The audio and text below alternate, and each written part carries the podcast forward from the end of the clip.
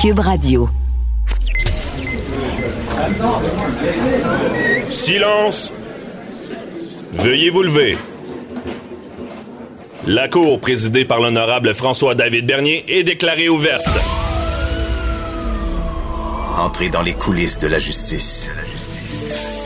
Écoutez, vous serez pas jugé. Ils appellent à la barre les acteurs de l'actualité. Oui, votre honneur.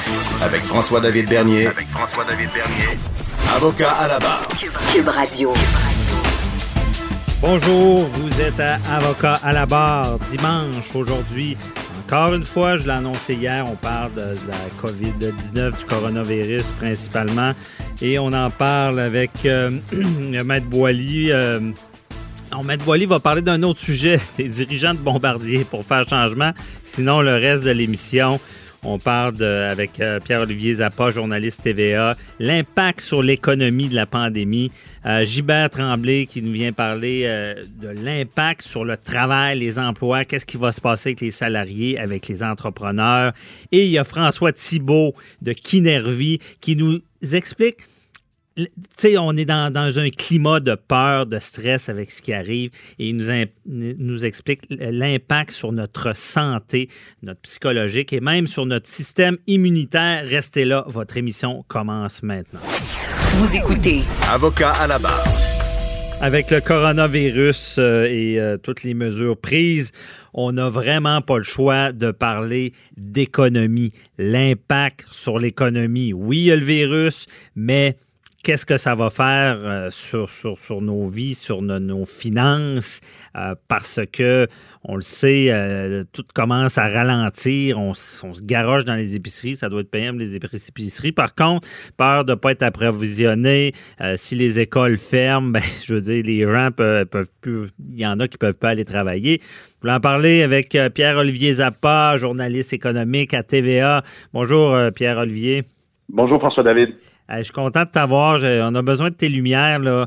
Euh, en ce moment, là, ça, c'est en train d'un peu de dégénérer. Là. Euh, qu'est-ce qu'on prévoit? Là? Ça on va vraiment être affecté là, du côté économique? Euh, c'est l'inconnu, hein? Et l'inconnu fait peur, fait mhm. peur aux consommateurs, fait peur aux marchés financiers. Et ce qu'on a vu cette semaine, c'est une bourse en montagne russe à un tel point, la volatilité était telle euh, que le marché new-yorkais a dû stopper à plusieurs reprises les échanges, étant donné qu'on attendait, on, atteignait des niveaux baissiers euh, extrêmement importants. Euh, et il y a deux craintes principales en fait. Hein.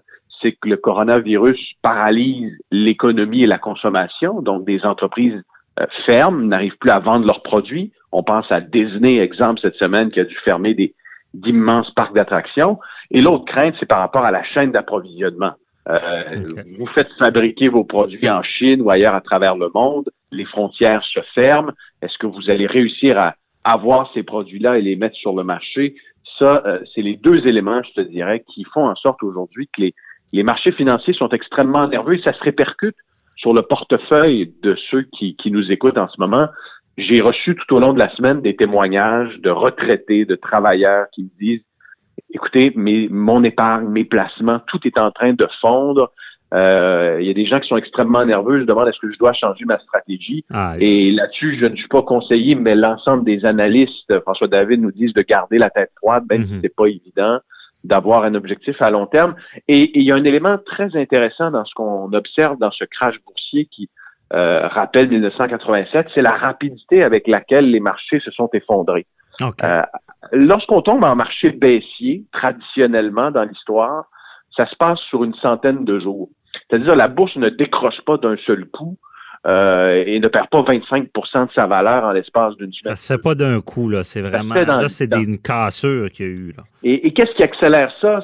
Oui, c'est l'incertitude. Il y a une autre dimension, ce sont les algorithmes, parce qu'aujourd'hui, les échanges boursiers, ce sont de moins en moins des humains qui les font, mais des ordinateurs qui sont préprogrammés. Mhm. Donc, ces ordinateurs-là déclenchent des opérations de vente.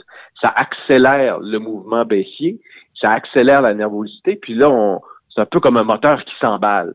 Et, je pense qu'en tant que, petit investisseur, on doit tous être euh, retenir notre souffle et se dire il y aura éventuellement euh, une accalmie et ça va se redresser. Cette semaine, d'ailleurs, j'ai posé la question au ministre de l'Économie à l'Assemblée nationale. J'ai dit, Monsieur Fitzgibbon, lorsque qu'est-ce que vous avez à dire aux, gens qui nous regardent, aux retraités qui voient leur REER euh, être amputé de 25, 30, 35% lui m'a dit, écoutez, il y aura des, jours plus ensoleillés, ça prendra peut-être un an ou deux, on ne sait pas, ça pourrait être plus rapide.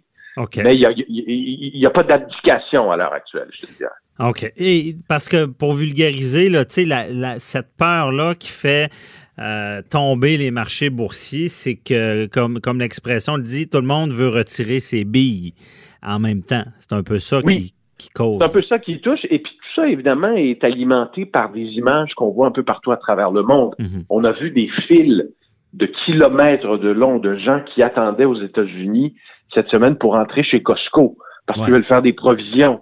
Euh, la fameuse histoire du papier de toilette, là, hein, on l'a vu chez nous aussi. Les ben, gens ont des provisions de papier de toilette. Contre l'annonce, ben, c'est quoi qui se passe avec le papier de toilette? C'est pas le besoin essentiel.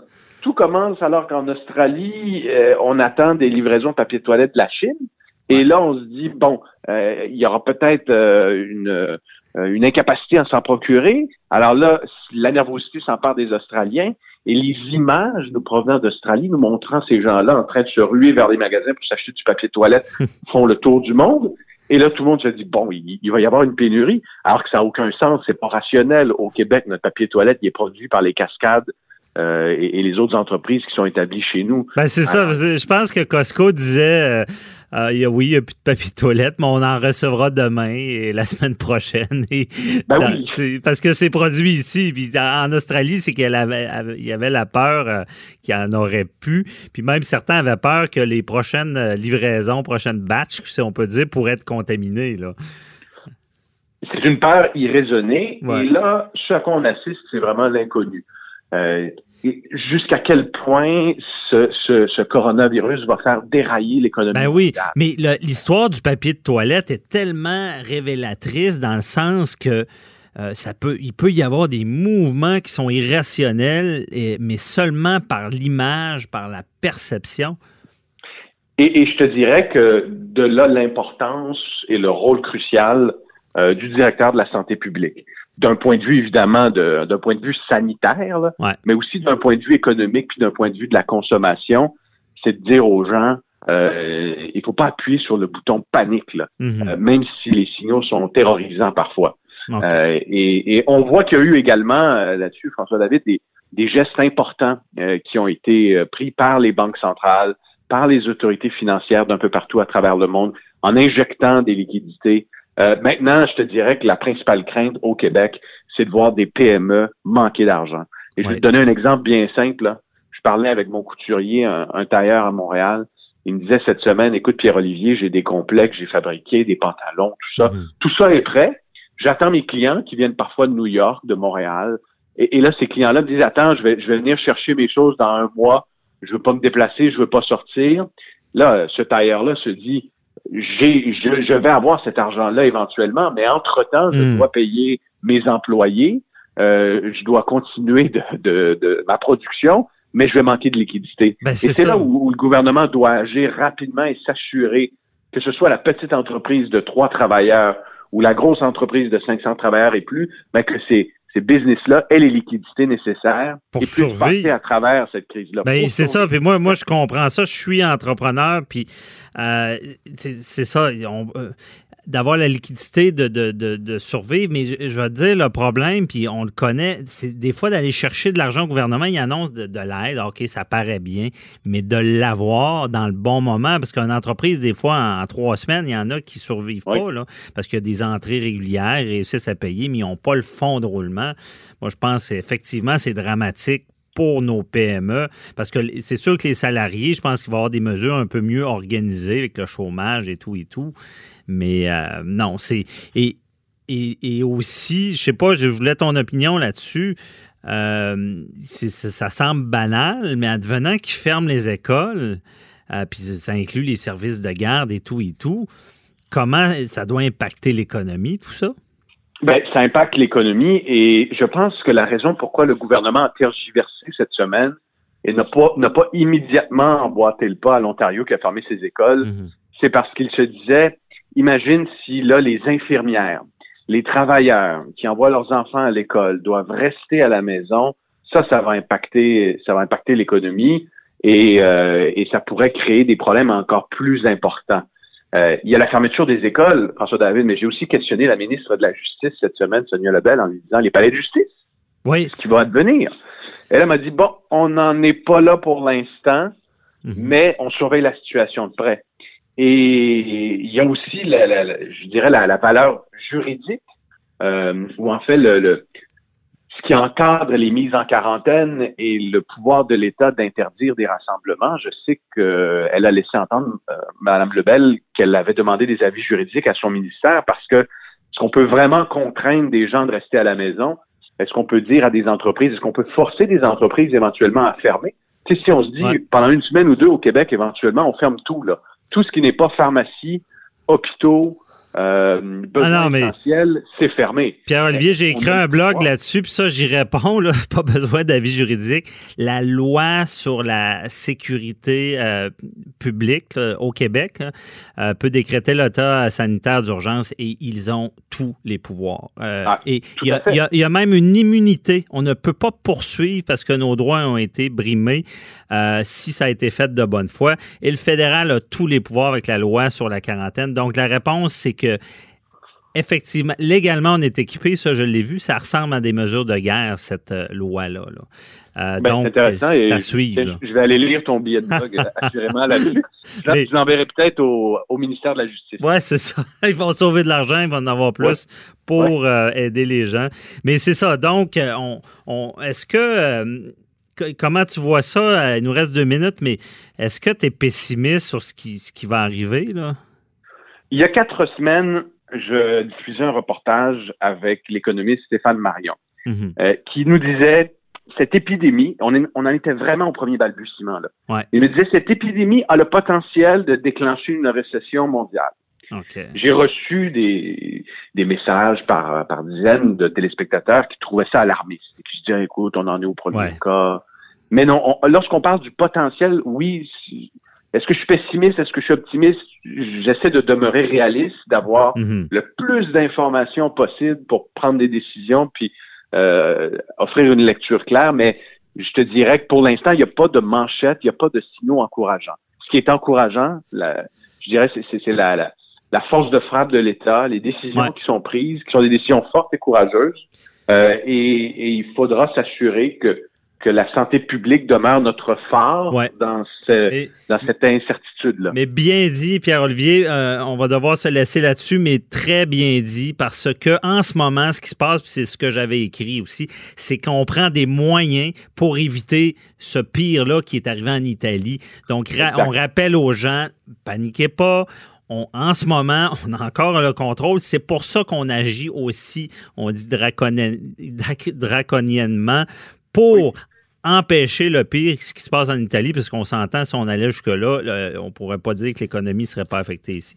Merci beaucoup, euh, Pierre-Olivier euh, Zappa. Merci là. à toi. Euh, très intéressant. On espère le mieux pour l'économie. On se reparlera. Bye Au bye. revoir. Avocat à la barre. Avec François-David Bernier. Avec François-David Bernier. Coronavirus, euh, COVID-19. On, va parler d'un autre aspect parce qu'on y va sur tous les aspects euh, en fin de semaine à l'émission. Et là, c'est la partie euh, travailleurs, entreprise, PME. Comment on gère cette crise-là, que je rappelle que la semaine dernière, on c'est du jamais vu pour moi. Là, on va plus loin. On a annulé des événements. On, on parle, d'arrêter les cours à l'école. On demande aux gens qui reviennent de voyage de se placer en isolement. On est plus loin et les, les gens sont inquiets. là, les travailleurs, j'ai des questions sur Facebook, beaucoup là-dessus. Euh, et euh, le- le- le- les entrepreneurs, évidemment. Et on, on en parle avec euh, Gilbert Tremblay, qui est consultant management stratégique, donc qui est dans ce domaine-là euh, pour l'entreprise euh, gestion, euh, pardon, GT. Bonjour, Monsieur Tremblay. Bonjour, maître François David. Merci d'être avec nous. Donc, pour cette, bon, on peut le dire, cette crise-là, on ne sait pas ce où ça va aller, comment ça va tourner. Mais parlons-en des travailleurs. Comment ça fonctionne? que doit faire l'employeur en ce moment? Ben, J'aimerais dire dans un premier temps que euh, même euh, l'entreprise en tant que telle a des obligations aussi envers ses travailleurs. Dans le mhm. sens, au niveau de la santé, seulement au niveau de la santé sécurité au travail, pardon, elle doit euh, s'assurer que ses employés puissent travailler dans un contexte euh, où il n'y aura pas de problématiques de santé ou de danger euh, pour son intégrité, en tout cas, etc., à ce niveau-là.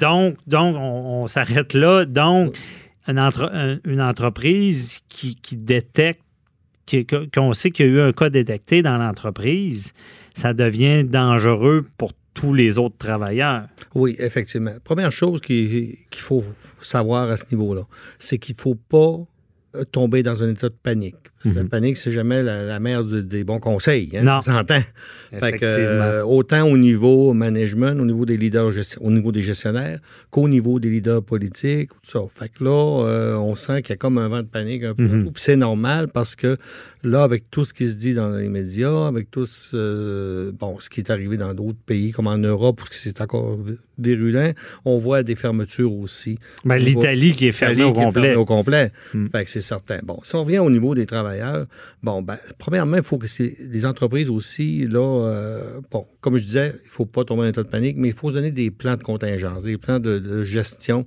Mm-hmm. Euh, euh, gestion d'urgence, autrement dit.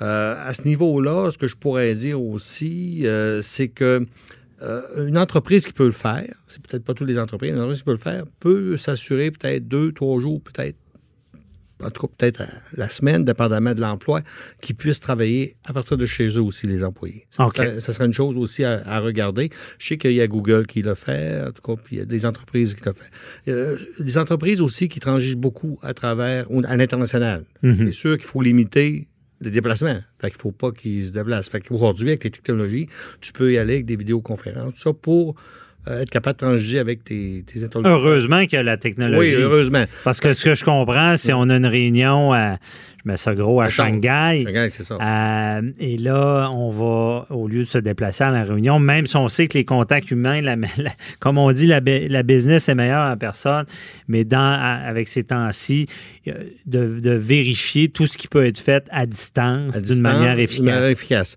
Parce qu'il euh, faut, faut savoir qu'il ne faut pas non plus que l'économie tombe, parce que ça serait dramatique aussi. Fait qu'il faut essayer de trouver des moyens. Ben, c'est le danger en ce moment, parce que je, regarde ça c'est quelque chose que personne ne veut avoir parce qu'à ce qui paraît, c'est pas seulement une grippe, c'est plus virulent. Mm. Euh, mais la, peur que tout le monde a de l'avoir va, causer sûrement un dommage encore plus grand. si l'économie tombe, on a un problème. Effectivement.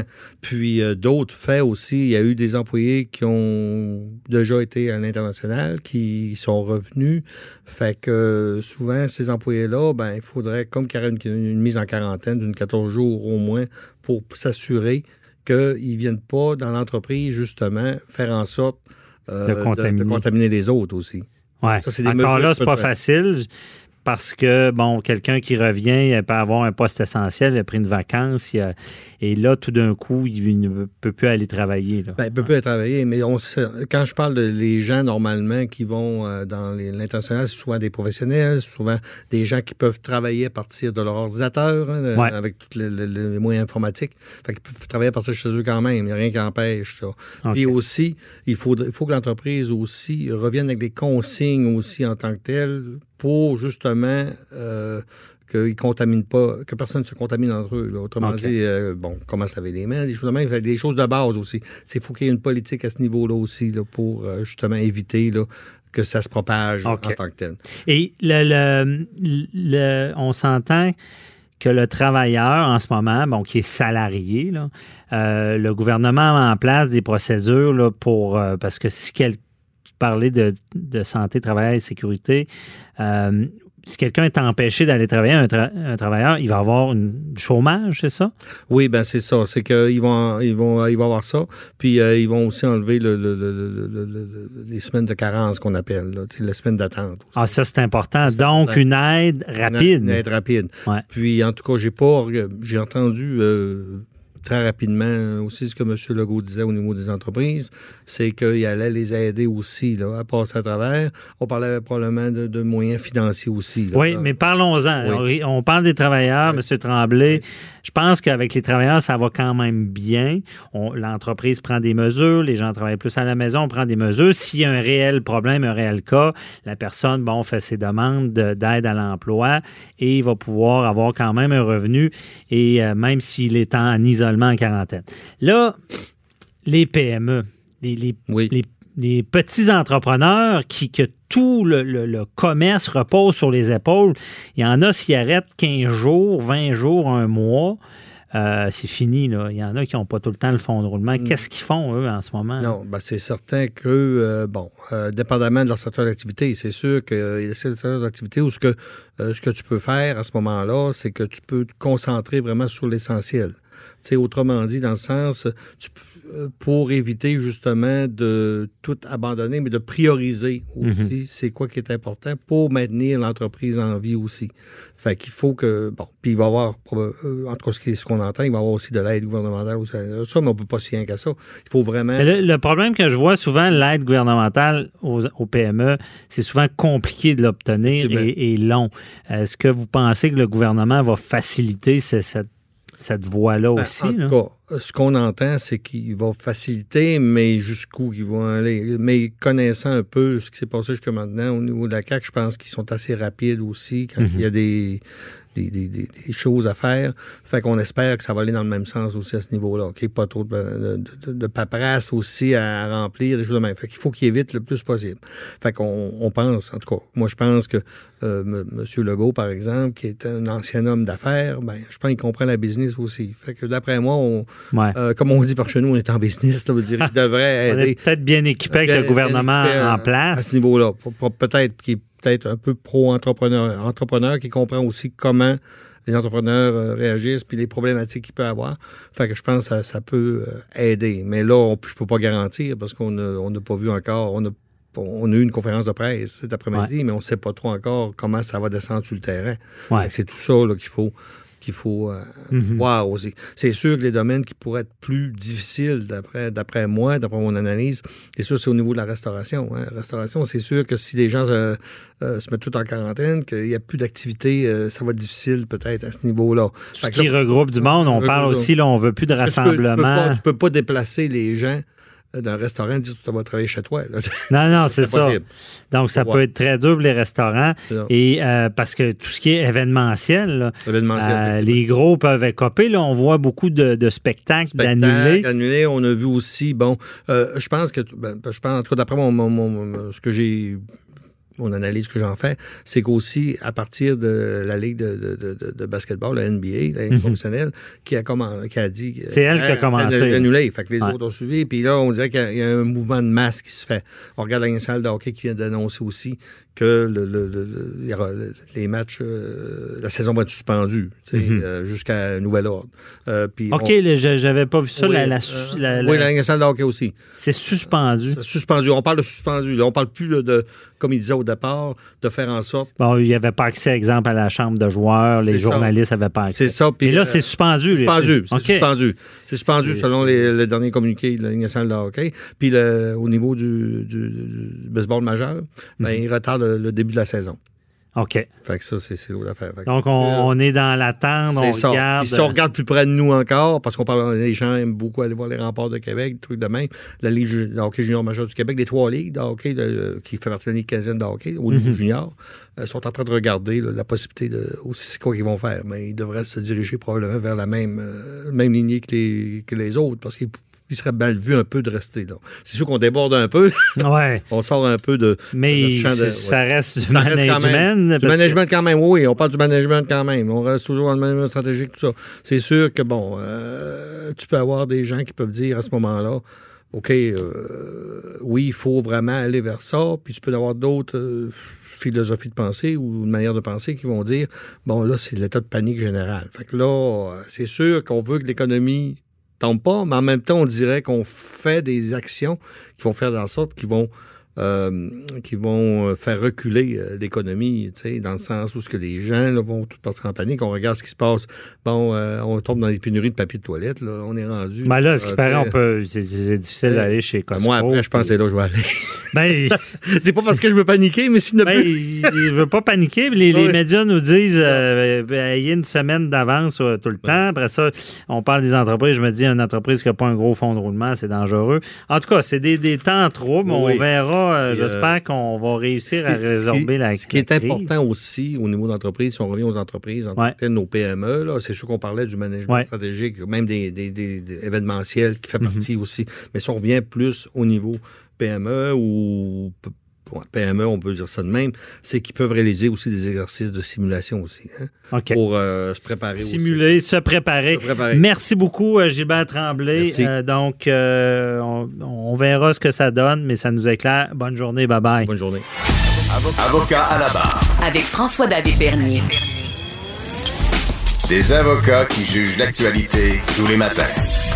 On a appris cette semaine que Hydro-Québec allait perdre son grand patron, Éric Martel, qui remplacera Alain Bellemare à la direction de Bombardier.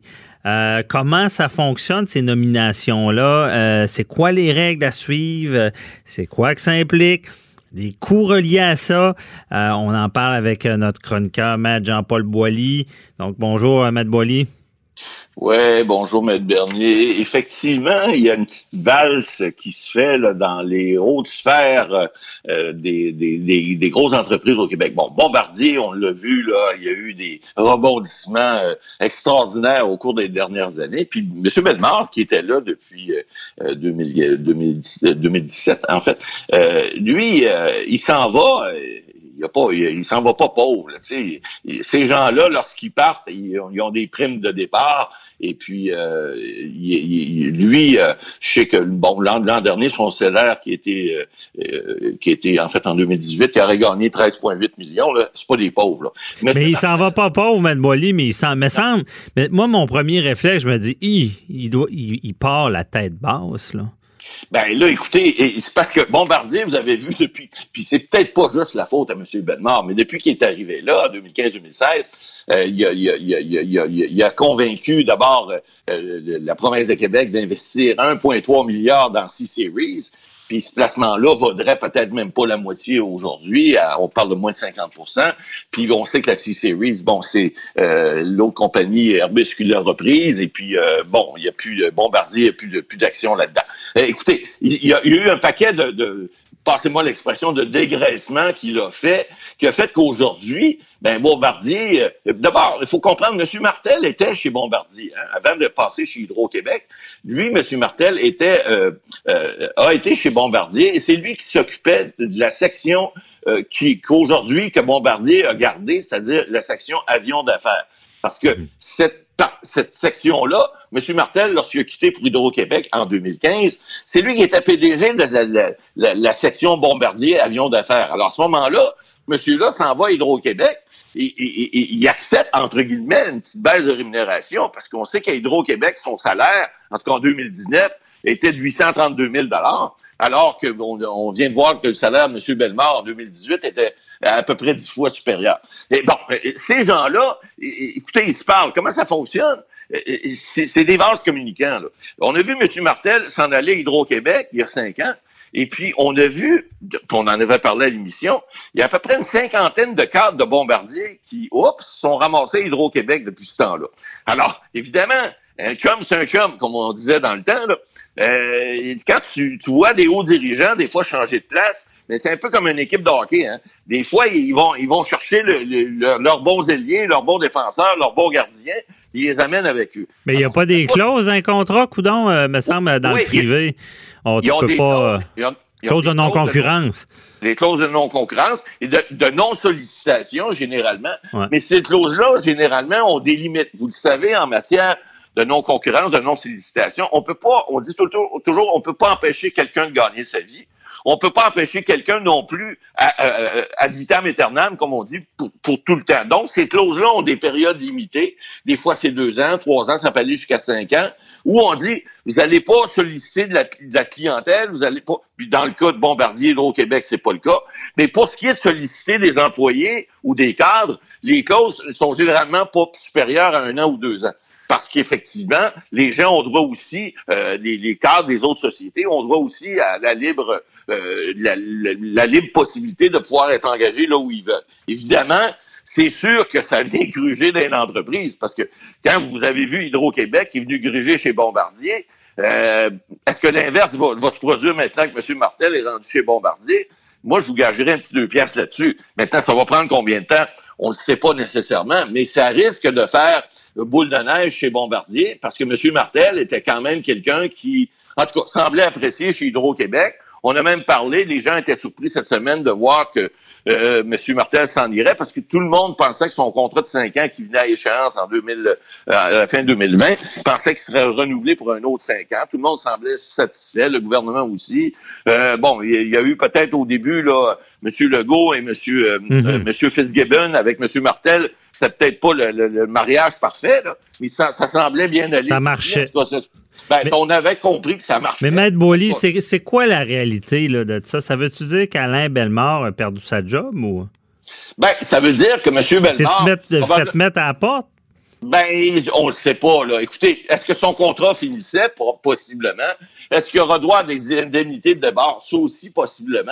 Comment, quel genre? Euh, moi, un, va, va falloir que vous, je vais représenter les auditeurs. Je pense que tout le monde se pose tout le temps la question. Comment ça?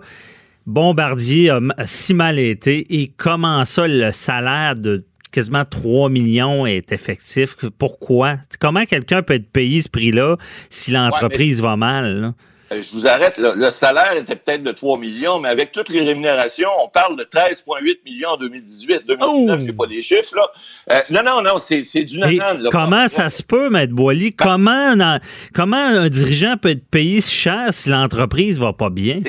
C'est ça. ça. On appelle ça des primes de performance qui sont basées des fois sur des chiffres qui sont très arbitraires. Alors, dans le cas de Bombardier, souvent, ce qu'on fait, c'est qu'on dit, bon, voici, vous avez, vous devez avoir tel genre de rendement pour l'année. Si vous atteignez ces rendements-là, on va vous donner un boba ou on va vous donner un ananas. Et ça, chaque département a ses objectifs annuels. Alors, des fois, même si une entreprise va pas bien, les dirigeants, ça se peut, malgré ça, puis ça, ça choque les gens, puis c'est, je serais choqué moi aussi, mais ça fonctionne comme ça, c'est-à-dire qu'on dit, si vous atteignez vos objectifs, même si l'entreprise va pas bien, on va vous donner un anan. Et c'est ça qui fait que des fois, on voit des salaires qui sont peut-être des salaires normaux pour des chefs d'entreprise, mais les bonus de, de, performance viennent des fois doubler, tripler, quadrupler le salaire, qui fait en sorte que même une entreprise qui est en déficit, ben des fois, les hauts dirigeants peuvent aller chercher des, des primes de rendement qui ne seraient pas autrement payées dans le, prix, dans le, dans le public. Vous voyez pas ça. Monsieur Martel à Hydro-Québec n'a pas ces primes de rendement-là. Et d'ailleurs, Monsieur Martel, ce que j'ai su, c'est lorsqu'il va quitter Hydro-Québec, il va renoncer à sa prime de départ et, il va s'en aller chez Bombardier. Bon, bon, parlons-en de ça. Il renonce à une prime de, bar, de départ. On, peut parler de quoi, à peu près 100 000, 200? Ah, écoutez, écoutez, normalement, une prime de départ, ça atteint au moins six mois de salaire et quand c'est pas un an de salaire. Alors, c'est une prime de départ qui pourrait atteindre facilement un 400-500 000 okay. S'il renonce à ça, ben, euh, chapeau, bon. M. Martel. Maintenant, je suis convaincu qu'il ren... négocier son salaire en conséquence. Oh, j'imagine. Mais, mais, quand on dit que l'argent mène le monde, pareil, chapeau à, Martel qui renonce. Mais à quand on va voir des. Parce que je comprends, là, ces gens-là sont sous, le stress, c'est, de la performance. Je le sais que si tu le payes pas, il y a un marché, puis que ton entreprise va moins performer. C'est comme des, des kingpins, c'est comme des, les, les, joueurs étoiles de la Ligue nationale, faut être payé et tout. On comprend le principe. Mais il me semble que ça ferait du bien de voir ce genre de, de gestionnaire-là de haute performance avoir une, sorte de, de, conscience ou de, de, diligence de réduire justement un salaire, refuser des primes lorsque l'entreprise ne va pas bien. Il me semble que je sais pas, moi, être eux, là, parce qu'à un moment donné, ils doivent avoir euh, plus peur de la fin du monde que de la fin du mois. Mais ça je me relèverais la tête un peu, là, sachant, regardez, ça a mal été. Au lieu de 13 millions, j'en ai eu euh, 8. et, je suis fier d'avoir contribué au bien-être de l'entreprise. Ah, je comprends. Mais si vous savez, se garder une petite gêne, c'est jamais mal vu. Mais il y en a qui, justement, la petite gêne, ils se la gardent pas. Puis, vous savez, dans ce, dans ce monde-là, c'est un petit monde. C'est pas, c'est pas, il y, a pas 100 000 personnes qui gagnent 3 ou 4 millions par année.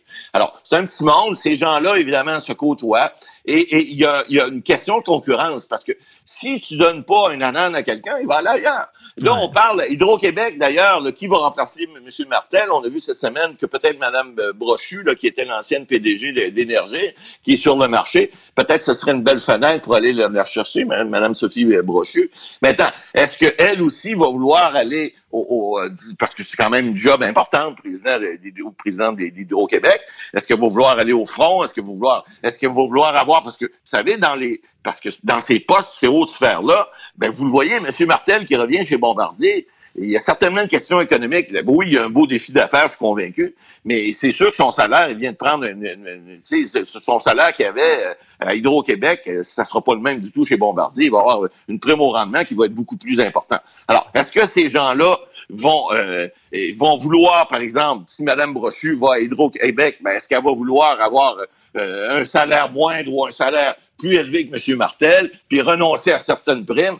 Ça, c'est une autre question. Lorsque tu viens du privé puis tu t'en vas dans le public, ben, il y, a une question dans ce temps-là de, tu, acceptes d'avoir un salaire moins élevé. Ça, c'est connu. Mais il n'y aurait pas moyen, euh, parce que il nous reste deux minutes, là, mais euh, tu sais, parce que je pense aux petites euh, PME. Une petite PME, il y a un calcul corpo à faire. Si le, le, passif est plus grand que l'actif, tu peux pas tu peux pas retirer de l'argent de l'entreprise parce que tu la mets en péril. Bon, c'est tout le temps l'intérêt de l'entreprise avant. Bon, il y a des règles comme ça. Et là, on assiste à bombardier des gros salaire, mais on voit le gouvernement qui a mis un paquet d'argent.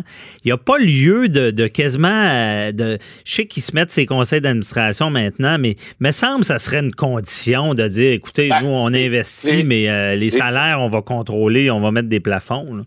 C'est choquant de voir ça. Puis vous voyez le cas de M. Bellemare. C'est pas pour rien qu'il y a eu une prime là, en 2018.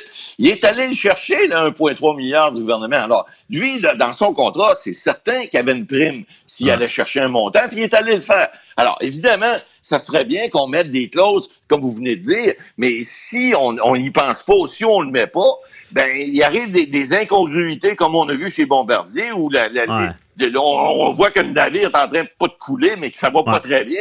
Puis, oups, les gens vont chercher des primes au rendement qui sont disproportionnés, qui sont carrément. Alors, oui, effectivement, répondre à votre question, il serait pas bête d'y penser. Dans certaines sociétés, surtout ceux qui sont subventionnés par les divers paliers gouvernementaux, il devrait y avoir ce genre de clause-là qui empêche justement ces, ces, monstrueux, euh, monstrueuses. Ben, bien dit.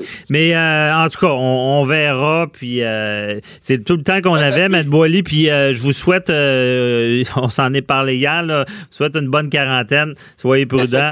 La santé. On, se reparle la semaine prochaine en personne. en forme. Et si on n'est on pas en personne la semaine prochaine, on, se sera au téléphone. OK. Merci. Bye-bye. Bye-bye. Bonne semaine. Avocat à la barre. Alors, je procède à la lecture du verdict. Avec François-David Bernier. Les meilleures plaidoiries que vous entendrez. Cube Radio. Vraiment une semaine stressante. Euh, honnêtement, ce qu'on assiste avec le coronavirus, euh, le, c'est quoi le H, le COVID, il faut dire la COVID-19 maintenant. Euh, c'est quand même, on, est stressé de ce qui se passe. C'est du jamais vu. Euh, on va aller faire des provisions, c'est la cohue, tout le monde a peur de ça. On se rend compte qu'il y a de plus en plus de cas. Et honnêtement, euh, j'ai écrit un blog cette semaine là-dessus. La peur, la peur, c'est problématique, malgré la nécessité, l'urgence, il faut pas être naïf, puis euh, il faut agir. Mais tout ça vient nous affecter euh, dans, notre tout notre aide, d'après moi, là, puis euh, cette situation-là qu'on peut appeler de crise en ce moment. Et je voulais en parler avec François Thibault. Euh, qui est coach holistique. Il va nous expliquer qu'est-ce que ça veut dire. Ce que j'ai compris, c'est la santé globale, professeur de yoga, et on veut discuter du stress et de la peur. Bonjour François. Bonjour Franco, merci tout d'abord de m'avoir invité à ton émission. C'est vraiment un plaisir d'être ici avec toi. C'est un Euh, plaisir de t'avoir. Euh, on va commencer comme ça. Euh, c'est quoi, euh, c'est quoi que tu fais? Holistique, santé globale, c'est quoi ça? Dans le fond, santé globale, ça dit exactement dans le mot, c'est global. Donc, un être humain, c'est pas juste un être physique. On voit que c'est une machine spirituelle, émotionnelle Mhm. et aussi mentale. Donc, dans nos techniques, ce qu'on va faire, c'est qu'on va faire des exercices. C'est sûr qu'on va faire de l'alimentation.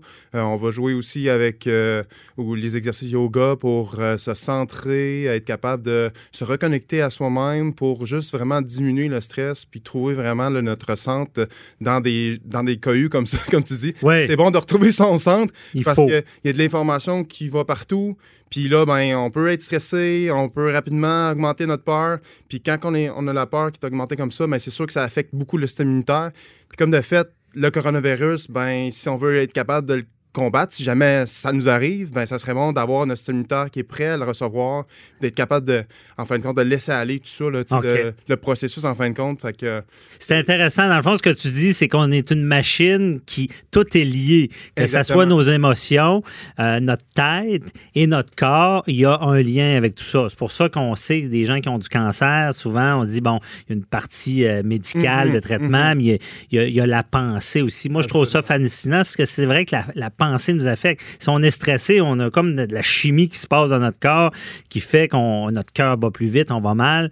Quand on, on est bien, mais à l'inverse, ça fait un effet inverse. Donc, toi, tu traites de ça, de, de que tout fonctionne bien, si on peut dire. Exact. Mais en fin de compte, ce que je fais, c'est que je donne des outils aux gens. Mhm. Après ça, c'est eux autres qui sont autonomes à aller faire. Ouais. Parce que c'est toujours ça, c'est de se dire, bon, il faut au moins prendre 10 minutes par jour pour soi. OK. Euh, pas besoin de faire euh, de la méditation assis nécessairement, mais de faire quelque chose qu'on aime, Mhm. qui, est- qui est fait pour soi, qui va nous faire du bien en fin de compte. Qui va OK. nous amener dans le moment présent pendant 10 minutes. Juste d'être dans le moment présent pendant 10 minutes dans une journée, puis d'être présent à soi-même, ça a des hyper bons effets sur tous les systèmes du corps. Respiratoire, immunitaire, circulatoire, euh, garde digestif, éliminatoire. Fait qu'il y a vraiment là, euh, des bienfaits sur toute la ligne là, de juste prendre un 10 minutes pour soi. OK, je soit de- comprends bien. tu sais, quelqu'un qui, qui arrose ses fleurs, qui fait du jardinage, tu sais, ça. C'est quasiment de la méditation parce qu'ils aiment ça. Ouais. Exactement, parce OK. qu'ils aiment ça. Fait que moi, ce que je dis aux gens qui nous écoutent, c'est de trouver quelque chose qui leur fait vibrer. Mhm. Hein, tu sais, que ça, ça leur fait vraiment du bien, puis qu'ils aiment ça, puis qu'ils fassent ça 10 minutes par jour. OK. OK? Puis ça, de ça base, de base. Si c'est plus, tant Si mieux. c'est plus, tant mieux. OK. Mais minimum 10 minutes. Bon, c'est bon. Et là, on va, je- je- j'en profite de ta présence. C'est une question qui me brûle les lèvres. Moi, je ne sais pas pourquoi, parce qu'on parle de des liens. Là. Euh, moi, je n'ai jamais la grippe. Euh, j'ai- j'ai- je je- je suis quand même, mon système immu- immunitaire, je pense qu'il est, il est quand même en forme, OK? Ouais. Mais je ne sais pas ce qui se passe. La minute que je prends de vacances, Ouais. je tombe en vacances, je sais pas pourquoi je tombe malade. Ça a-tu un lien, ça? Ben, je sais pas par rapport à comment que tu vis ta, ta vie euh, de travail, là, mais des fois, ça va vite, hein? Puis euh, peut-être que tu fais beaucoup de choses, qui fait que tu as de la misère à des fois être présent à les signes que ton corps te donne, Ouais. de peut-être ralentir, Mhm. parce que le corps va toujours nous envoyer des signaux. OK. Fait que le premier signal, c'est les émotions. OK. OK? Fait que si on écoute nos émotions, on c'est le premier signal, fait qu'on est capable de savoir, bon, vers où qu'on doit- qu'est-ce qu'on doit faire? On se pose la question, pourquoi j'ai cette émotion-là en ce moment? Mhm. OK? Il y a un message qui est envoyé. Une fois qu'on reçoit cette émotion-là, ben, il faut faire quelque chose. Ouais. OK? Mais il y en a qui, des fois, ils vont rien faire. Puis là, ça va s'accumuler, ça va s'accumuler. Puis peut-être que tu avais un petit message que tu n'as pas reçu, Mhm. mais que tu as laissé de côté. Oui. OK. Puis là, ça m'a fait. Puis que là, quand tu as pris ta pause, puis que là, c'était le moment pour toi, Mhm. Là, c'est rentré dedans. Puis moi, comment je vois ça, tout ce qui est grippe, tout ce qui est euh, maladie, et ainsi de suite, je vois plus ça comme des guérisons, en fin de compte. Personnellement, c'est juste pour évoluer. Puis dans l'entraînement, comment on parle de ça, c'est qu'il y a toujours une, une, une pente où on va monter avec des, des exercices qui sont très intenses. Et après ça, c'est important la récupération. Fait que la- le mode de récupération, c'est un- un- un- une formule empirique qu'on appelle, donc une courbe empirique plutôt. Mhm. Donc, c'est là qu'on est, on est relax, on se détend, puis on doit être capable de récupérer.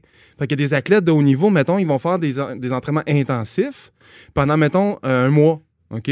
Avant, avant la, la- la- la compétition. Puis là, deux semaines avant la compétition, ils vont rien faire complètement. Mhm. Parce qu'ils doivent se reposer, puis ils doivent être capables de bien récupérer pour leur performance. C'est exactement ce qu'on vit miniatureusement, en fin de compte, dans la vie de tous les jours.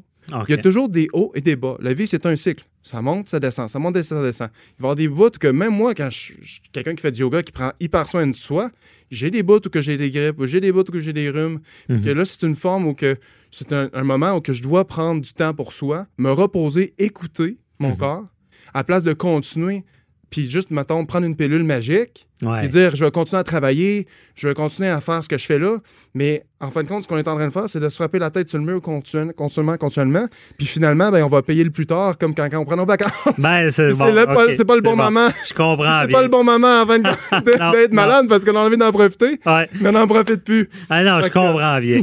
Mais euh, Fait que c'est ça. c'est bien expliqué. Je vais retenir la leçon. Euh, là, on n'a pas le choix. On revient encore sur ce- ce- le- cette peur-là d'attraper le, le COVID, la COVID-19 qu'il faut dire maintenant. Euh, et là, dans, dans, dans ta formation, tout ce qui est peur et stress, là, euh, que- comme tu l'as dit d'entrée de jeu, ça a un impact sur nous. Là. Euh, Absolument. OK. Et est-ce qu'il y a un moyen, comment on tombe pas dans cette panique-là là, en ce moment? là? Ben, en fin de compte, juste, ça serait bon d'expliquer qu'est-ce que ça fait la peur en tant que Oui, tel, oui, le stress sur le corps avant, pour que les gens comprennent. En fin de compte, ça va venir affecter tout de suite votre système lymphatique. Fait que Mhm. le système de circulation partout dans le corps, ça va affecter surtout vos reins. OK.